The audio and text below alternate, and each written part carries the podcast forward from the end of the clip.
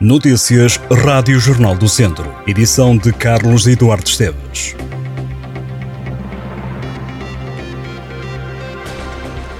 Um jovem de 22 anos foi detido pela Polícia Judiciária por suspeita de ter violado uma colega de 21 anos no local de trabalho. O rapaz já foi ouvido em interrogatório judicial pelo Tribunal de Viseu e foi-lhe aplicada a medida de prisão preventiva. O caso aconteceu na madrugada de 11 de julho, no quarto de um hotel no distrito de Viseu, onde a vítima e agressor trabalhavam. Segundo a PJ, a vítima foi surpreendida pelo suspeito enquanto dormia.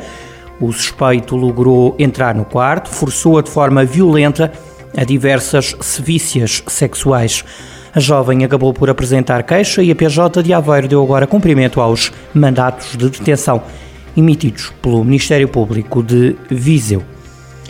Uma mulher de 30 anos foi detida pela PSP de Viseu depois de ter sido interveniente numa zaragata entre vários indivíduos e de ter ameaçado ainda os agentes que foram chamados ao local. O caso aconteceu no último sábado à noite, nas imediações do recinto da feira semanal. Cerca das 8 da noite, quem estava naquela zona junto à Ribeira, apercebeu-se uma confusão entre um grupo de várias pessoas contra um indivíduo. Além da troca de palavras, houve também agressões físicas de parte a parte. Viram algumas testemunhas. O grupo afastou-se em direção ao recinto da feira semanal e quando a PSP chegou conseguiu identificar a mulher como uma das agressoras. A mulher estava já sentada numa esplanada e ao ser abordada pelos agentes recusou-se a apresentar identificação.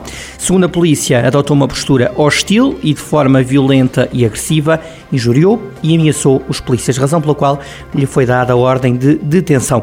Algumas testemunhas contaram que a mulher, mesmo algemada, continuava a barafustar. A rede de termas do centro lançou esta segunda-feira uma plataforma informática que permite avaliar se as curas termais que são realizadas pelos aquistas das 20 estâncias termais da região estão a ter efeito ou não. O projeto custou cerca de 70 mil euros e foi levado a cabo por uma equipa de investigadores da Escola Superior de Saúde de Viseu e também por uma empresa privada. A plataforma já está disponível em termassaude.pt. A Câmara de Sátão entregou recentemente desfibrilhadores automáticos externos a três espaços desportivos do Conselho. Os equipamentos estão disponíveis para o estádio da Premoreira, para o pavilhão gimnodesportivo de Sátão e para o estádio de Mondragão, este último situado na freguesia de Ferreira Daves. A autarquia reforça que os desfibrilhadores são dispositivos médicos que podem evitar a morte, são usados nas ambulâncias ou por não profissionais de saúde, desde que tenham formação em suporte básico de vida.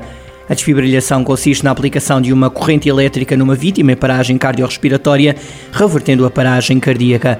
Em consequência, o coração volta a contrair e a bombear sangue para o corpo, nomeadamente para o cérebro e para o coração. Viseu tem uma nova estação de carregamento de carros elétricos. A estrutura vai ficar instalada na rua do António Alves Martins, junto ao Jardim de Santa Cristina. O posto tem nove pontos, um ultra rápido, três rápidos e cinco semi-rápidos. A nova estação representa um investimento de mais de 180 mil euros. Na cerimónia de inauguração, o secretário de Estado da Mobilidade disse esperar que o Hub de Santa Cristina seja um sucesso e que venham a ser necessários mais postos de carregamento na cidade de Viseu e noutros pontos do país. O governante reconheceu a existência de algumas dificuldades na agilização dos processos de instalação dos novos postos de carregamento de carros elétricos, em grande parte por culpa do próprio Estado, mas também pede às autarquias que licenciem mais rapidamente os carregadores elétricos. É já esta sexta-feira que a memória de Aristides de Sousa Mendes vai merecer homenagem.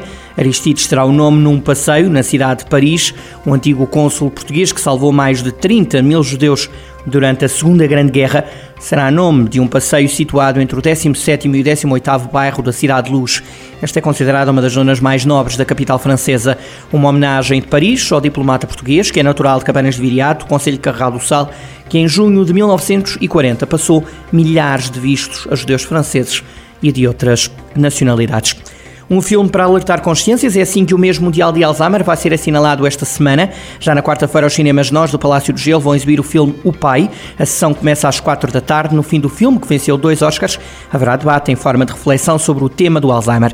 Além deste filme e da reflexão, o Salão Nobre da Misericórdia de Viseu recebe um colóquio sobre demência. Estas e outras notícias em jornaldocentro.pt.